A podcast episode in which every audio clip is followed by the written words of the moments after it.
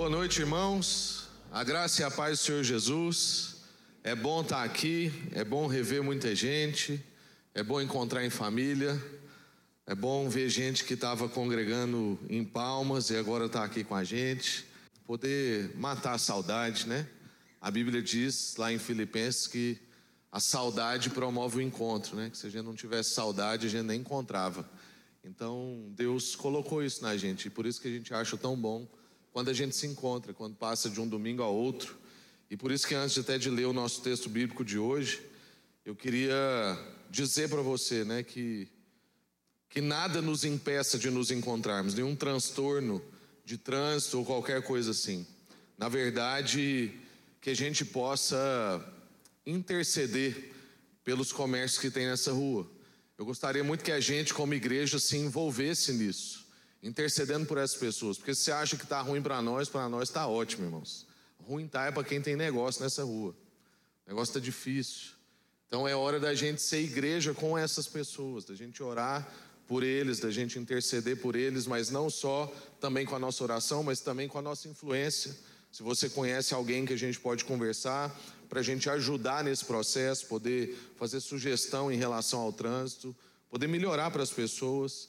Eu entendo que esse é o nosso papel como igreja, assim como a gente está aqui fazendo a exposição em relação às crianças com autismo, nós também podemos interferir na sociedade como igreja de várias maneiras.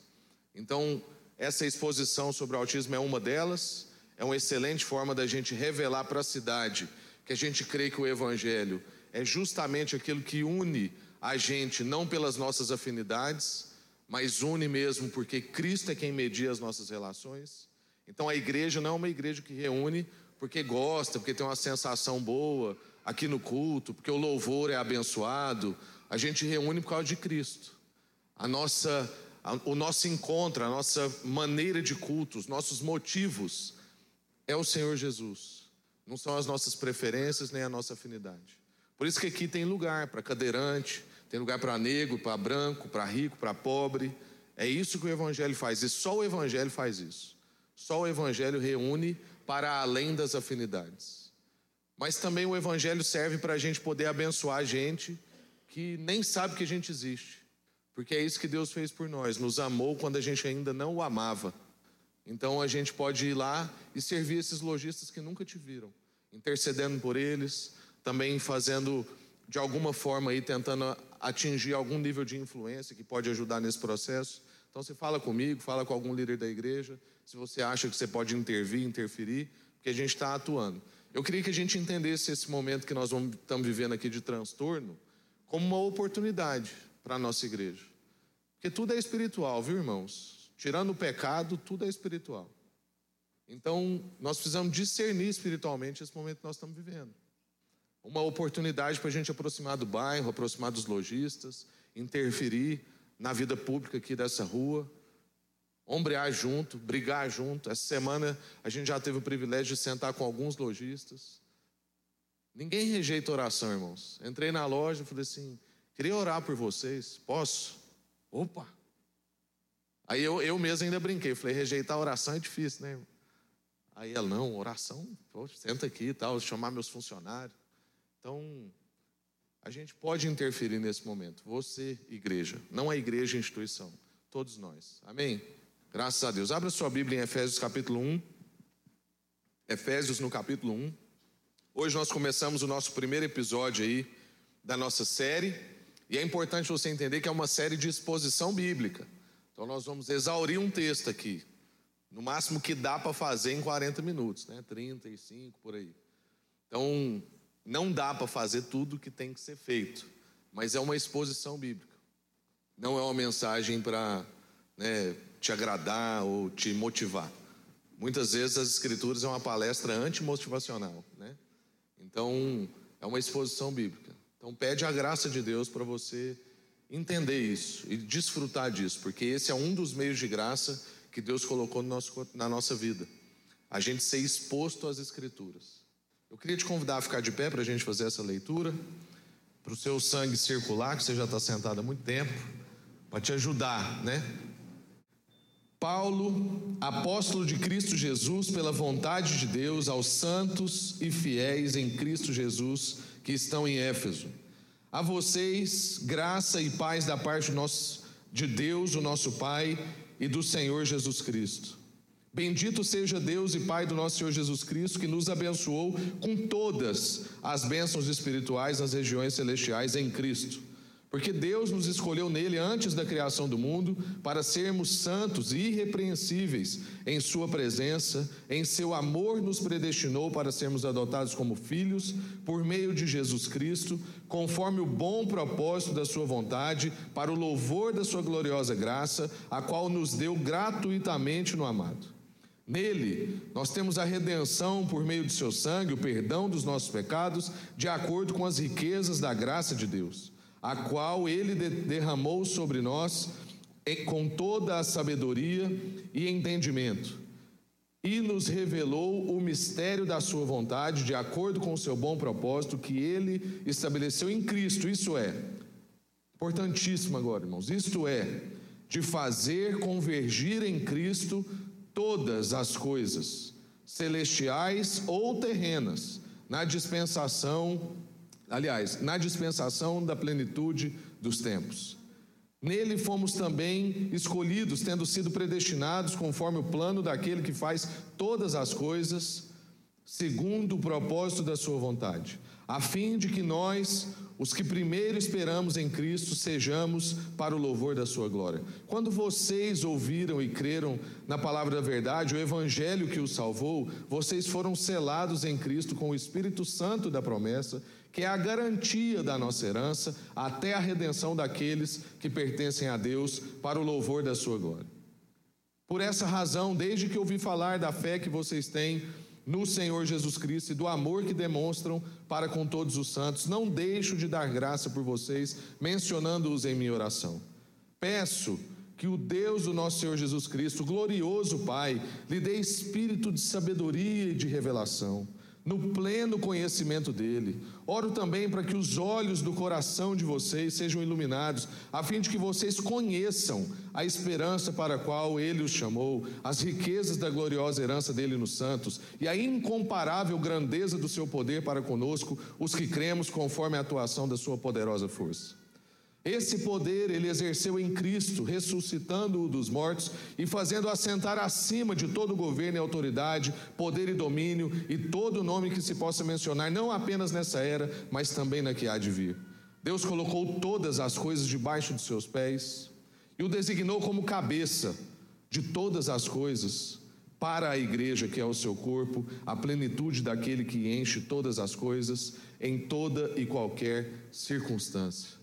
Vamos orar mais uma vez. Senhor, muito obrigado pela Sua palavra.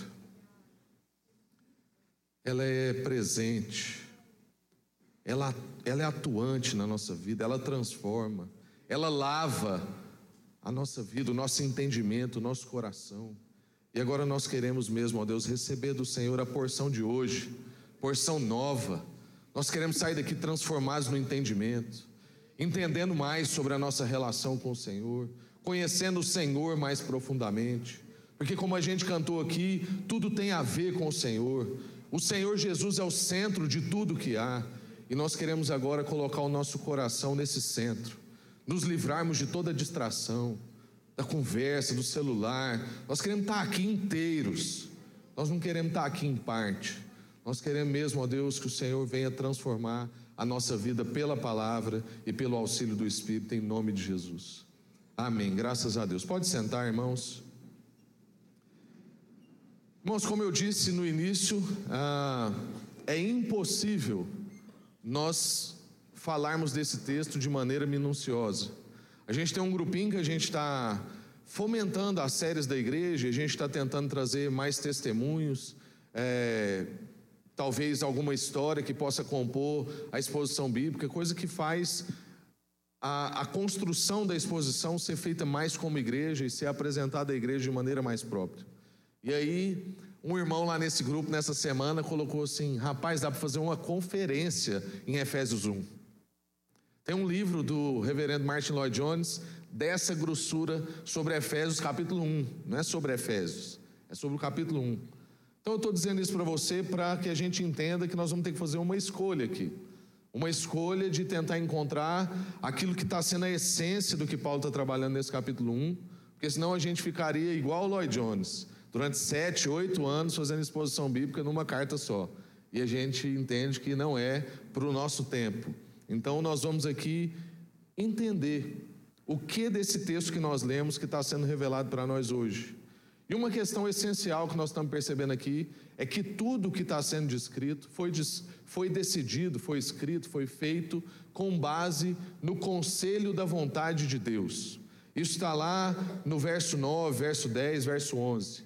Diz sobre a plena vontade, a revelação da vontade, da intenção da Trindade em trazer isso para nós. Todas as bênçãos. Nós somos o povo que já recebeu tudo. Por isso que quando a gente pensa na construção aqui que está tendo na 90, ou sobre a gente, quando a gente pensa em alguém com algum tipo de transtorno, ou alguma coisa assim, a gente não pensa como quem precisa receber algo. A gente pensa como quem precisa entregar algo. Então foi interessante numa reunião lá com três lojistas que a gente teve essa semana, que um dos lojistas virou para mim e falou assim: Ué, até agora você não falou o que, que seria bom para a igreja. Eu falei: bom para a igreja é o que tiver bom para vocês. Ué. Nós estamos na mesma rua, o que tiver bom para vocês, vocês que estão aí todo dia, vocês têm movimento todo dia, a gente tem algumas ações mais esporádicas, então o que tiver bom para vocês é o que está bom para nós. A gente quer servir, a gente quer atuar com vocês. Que para nós é fácil resolver. Nosso problema aqui, irmãos, é só dinheiro. Porque qualquer coisa nós compramos uns três helicópteros e fica buscando vocês em casa e trazendo para cá. Não tem problema de sonho, de revelação, entendeu? De desejo. A gente tem muita coisa, só falta dinheiro. Então, aí Deus é dono de tudo, a gente conversa com ele e vamos trazendo os irmãos para cá. Tá bom, fica mais barato a gente talvez mudar de prédio e começar a se reunir. Mas, irmãos, a gente não, não teme essas coisas.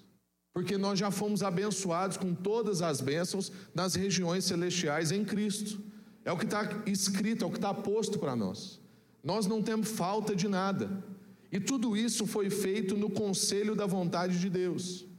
Nessa série, irmãos, nós queremos enfatizar as relações da vida, na vida do cristão. Nós vamos trabalhar durante essa série, nos nossos encontros, todos os níveis de relação possíveis na vida de um cristão. E é isso que está colocado na carta aos Efésios.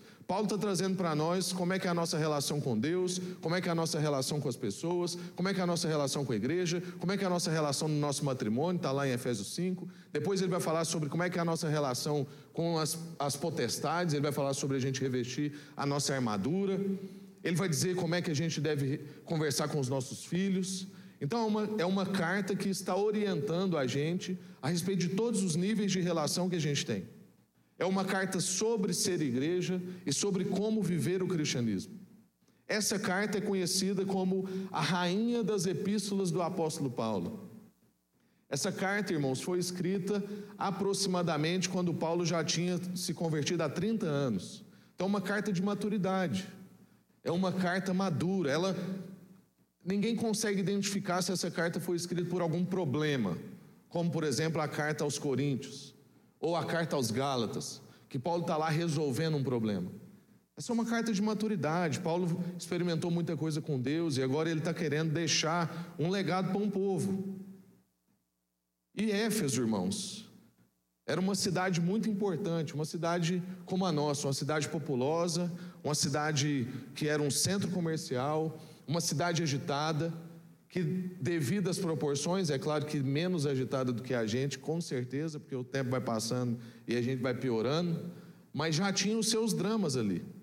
E por isso que Paulo está mandando uma carta para os irmãos de ensino, uma carta de exortação em alguns aspectos, mas não era exortação porque tinha alguma coisa errada naquele ponto, era porque podia ter, se a gente não cuidasse dos nossos relacionamentos.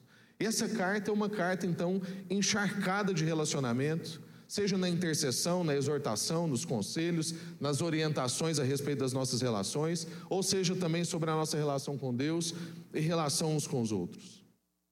Então eu queria que você entendesse que tudo que nós vamos meditar aqui tem tudo a ver com a nossa vida. Uma carta bem contextualizada ao nosso momento, para os dramas que a gente vive. E recentemente, eu não sei se você sabe disso, mas saiu uma notícia dizendo que o nosso país é o campeão em ansiedade no mundo.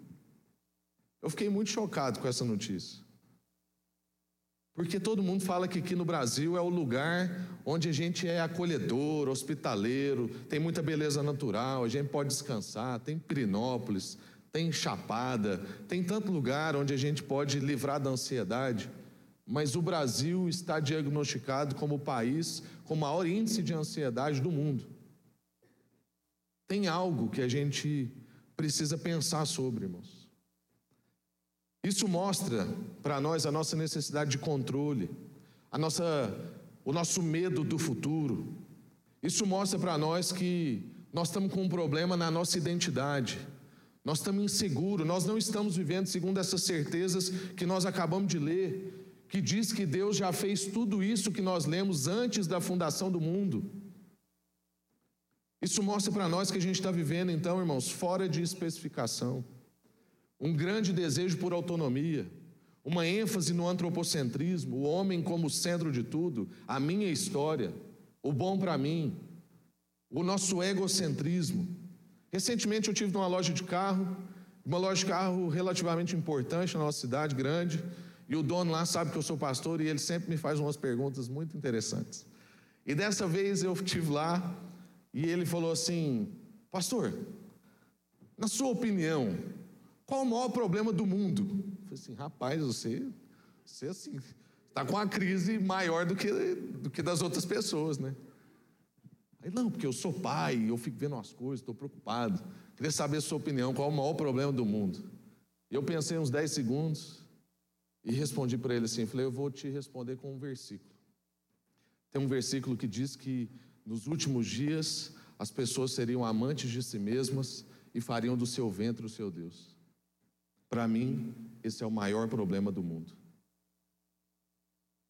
A gente ser colocado no centro, o nosso egocentrismo, o nosso desejo por autonomia. Irmãos, as principais crises humanas são crises na identidade. E essa crise na identidade vai afetando o nosso destino, o nosso propósito. E isso vai ficando evidente na nossa sociedade com a quantidade de cursos que a gente vê na internet para você encontrar felicidade, para você encontrar o seu propósito, para você ser uma pessoa mais, para você encontrar um destino. Nunca teve tanto curso sendo divulgado no Instagram nessa área. O jeito Harvard de ser feliz e tantas outras coisas que a gente vai vendo por aí.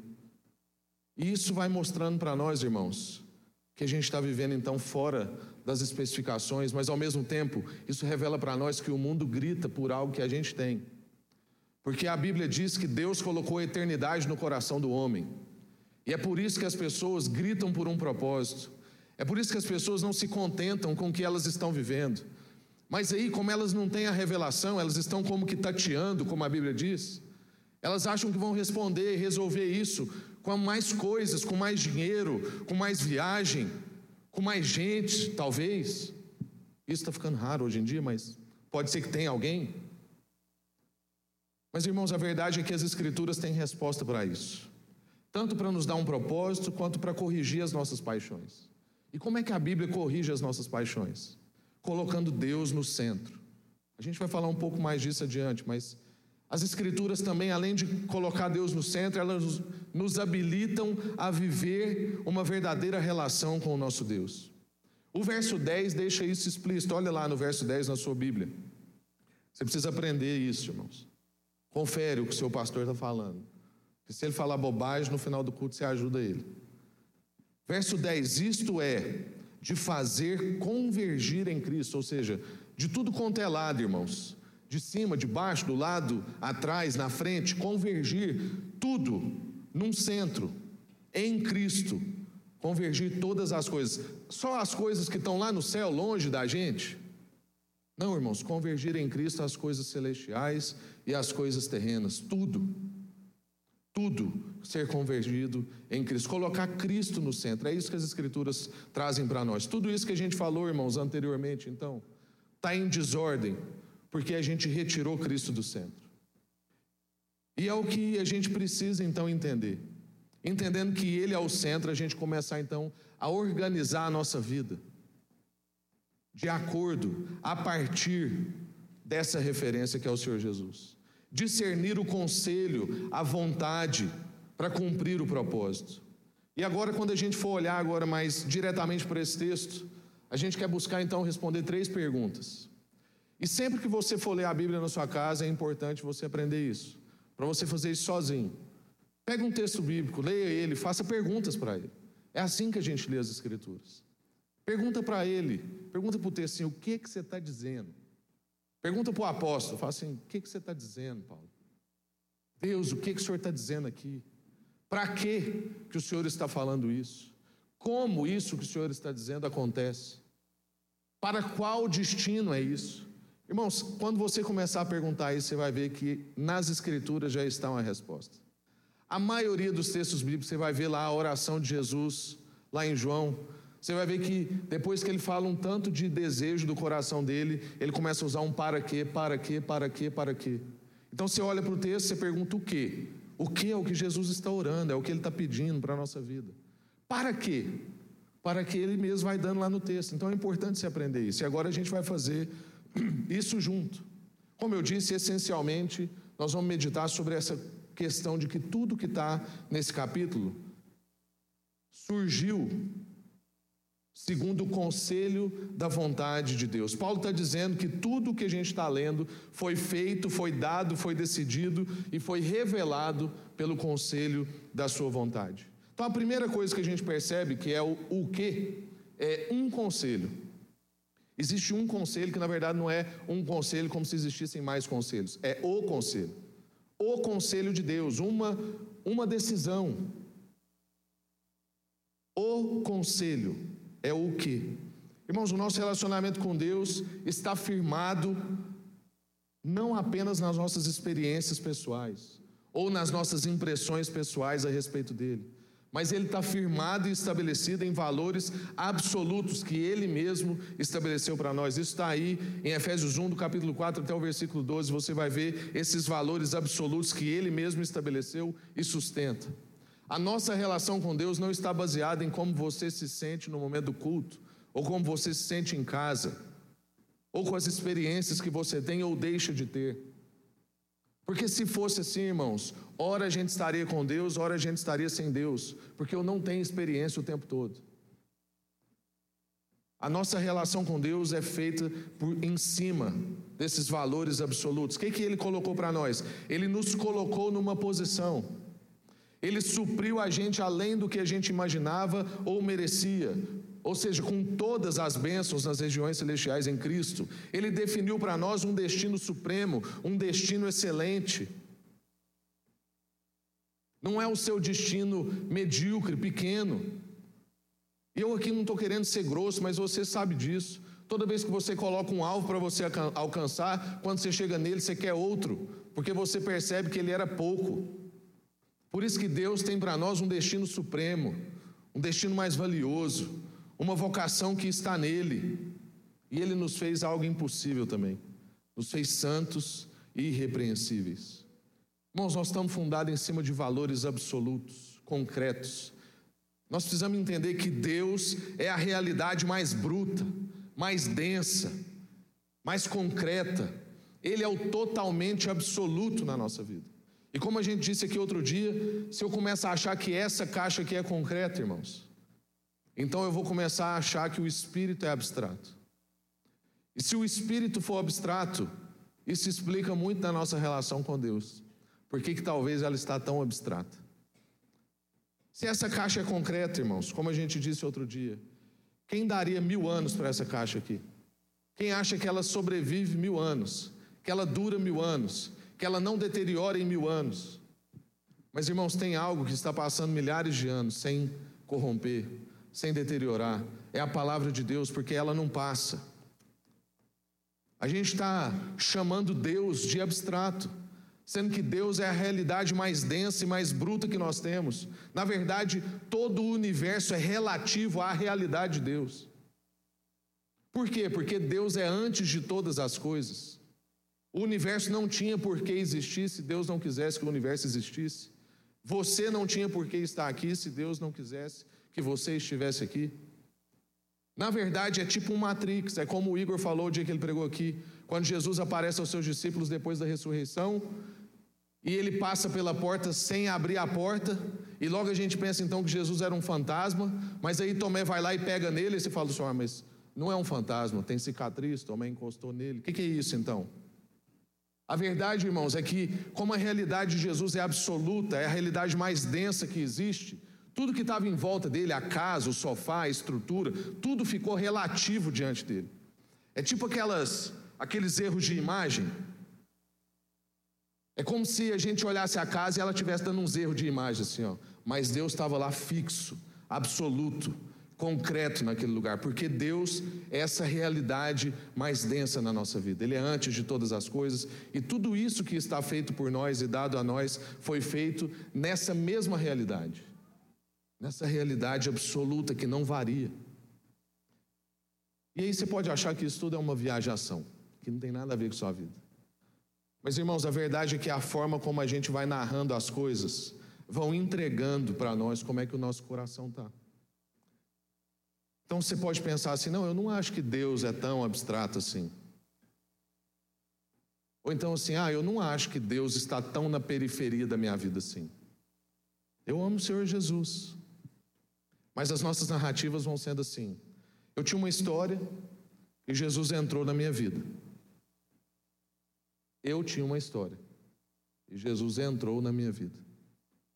Quando Jesus entrou na minha vida, quando eu tive uma experiência pessoal com Ele, e aí a gente vai continuando contando as coisas desse jeito. É como se cada um de nós tivéssemos uma narrativa própria e Deus está vindo de fora e entrando na minha história, dando mais sentido à minha história, fazendo a minha história mais especial. Eu sou uma pessoa que estou caminhando para encontrar a felicidade, não estou conseguindo encontrar a felicidade, tentei de várias formas, tentei muitas coisas, mas aí eu encontrei Jesus e agora eu sou feliz.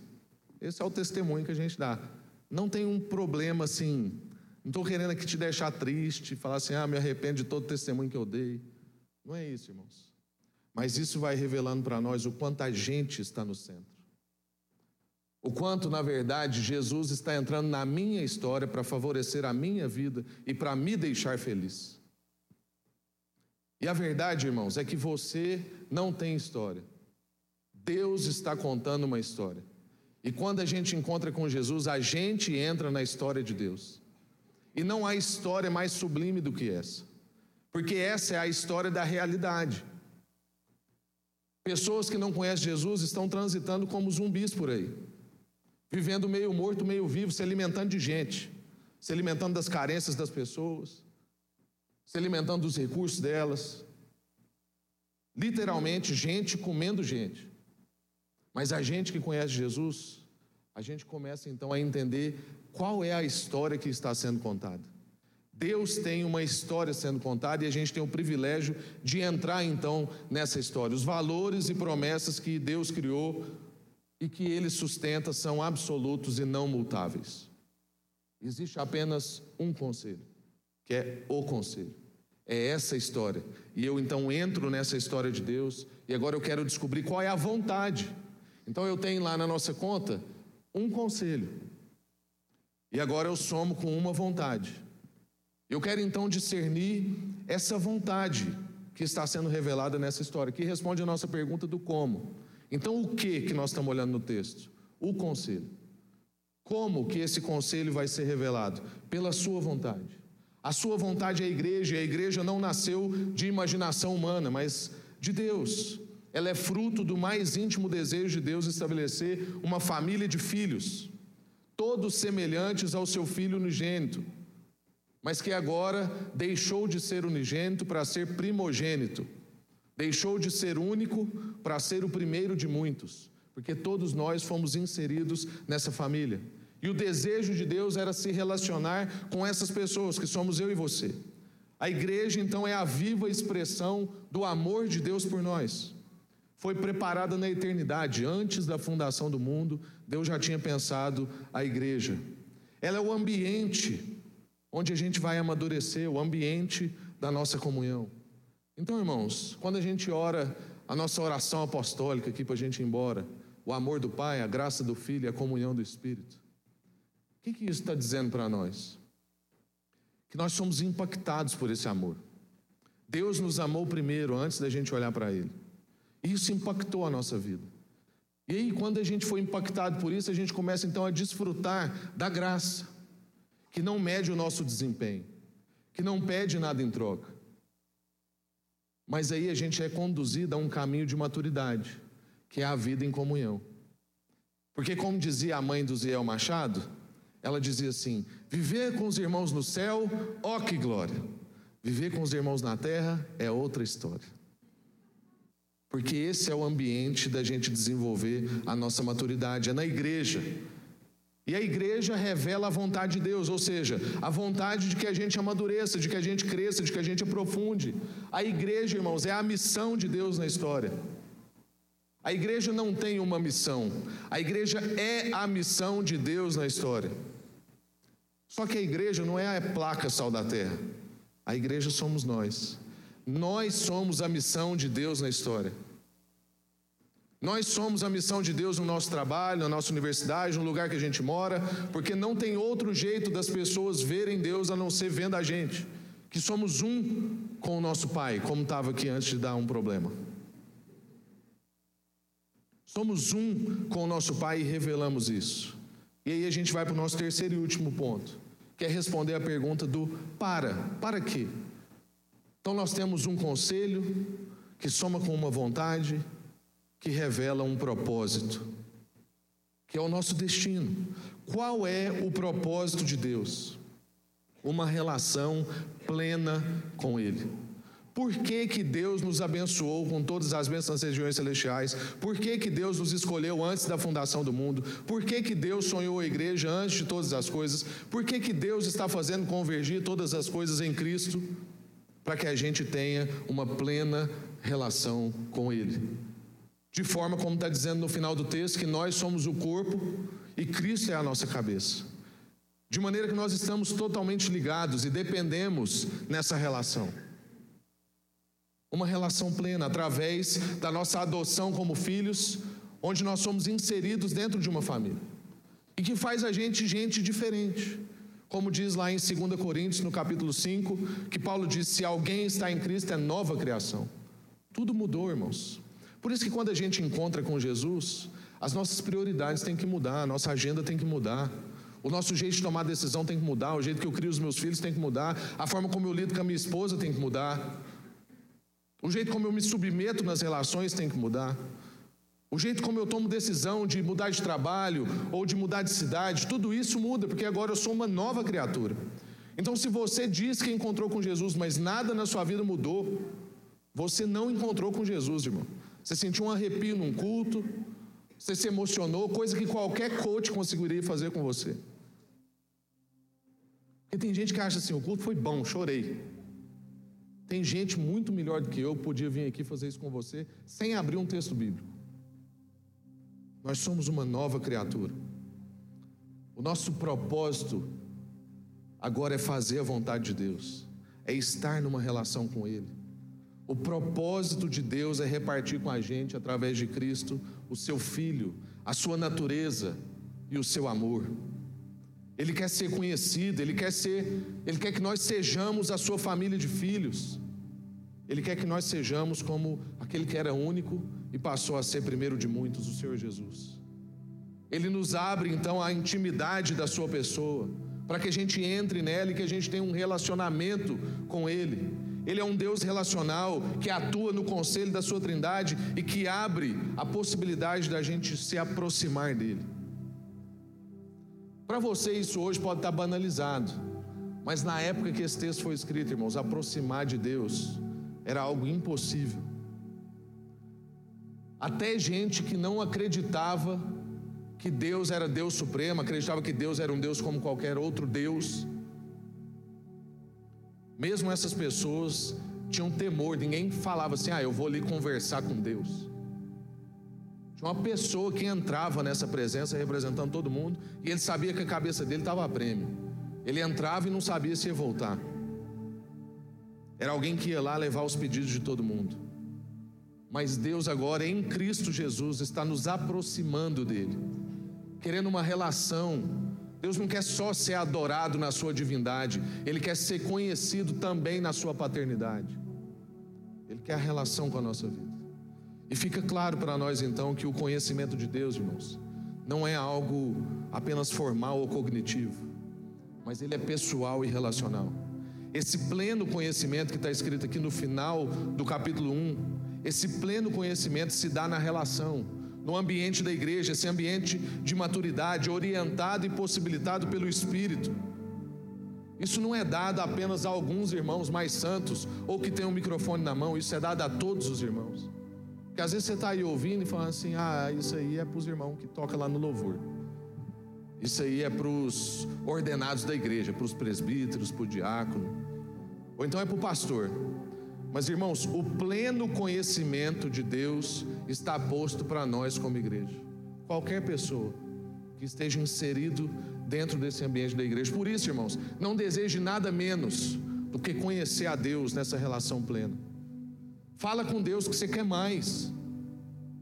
Porque, irmãos, é mais profundidade, é mais conhecimento de Deus todo dia, é isso que Ele tem para nós. Eu quero concluir, então, deixando clara a nossa conta matemática, de que um conselho mais uma vontade é igual a um propósito. Então Deus trouxe esse conselho de revelar um propósito. Isso se deu através da sua vontade. Vontade de fazer igreja, vontade de se revelar a nós, vontade de nos adotar como filhos, para que a gente então tenha esse propósito de ter uma plena relação com Deus. A nossa vida tem que ser então, irmãos, regulada segundo esse propósito. É para isso que nós estamos sendo separados e formados. E aí eu quero te perguntar: a sua vida está com esse princípio regulador? De ter Cristo como centro? Ou você ainda acha que você é o Tom Cruise do Missão Impossível? Que tudo tem que ficar bom para você. É como se o pastor saísse ali na rua e falasse assim: não, mas isso aqui está transtornando a minha vida. Não tem condição um negócio desse. Tá ruim demais para mim. Chega de novidade, já tem filho novo lá em casa, estou morando em casa nova, a igreja está nova, já estamos em função nova, ainda agora vai ter uma obra na rua. Mas isso não é sobre mim, irmãos. O Tom Cruise é Jesus, no caso. E nós somos aqueles amigos dele, que fica fazendo de tudo no filme para ele ser favorecido, ele ser evidenciado. Nós somos convidados a entrar nessa história, a fazer parte disso. Mas Ele é o centro. O centro da nossa vida é conhecer a vontade de Deus, conhecer a Deus e ser um com Ele. Amém? Graças a Deus.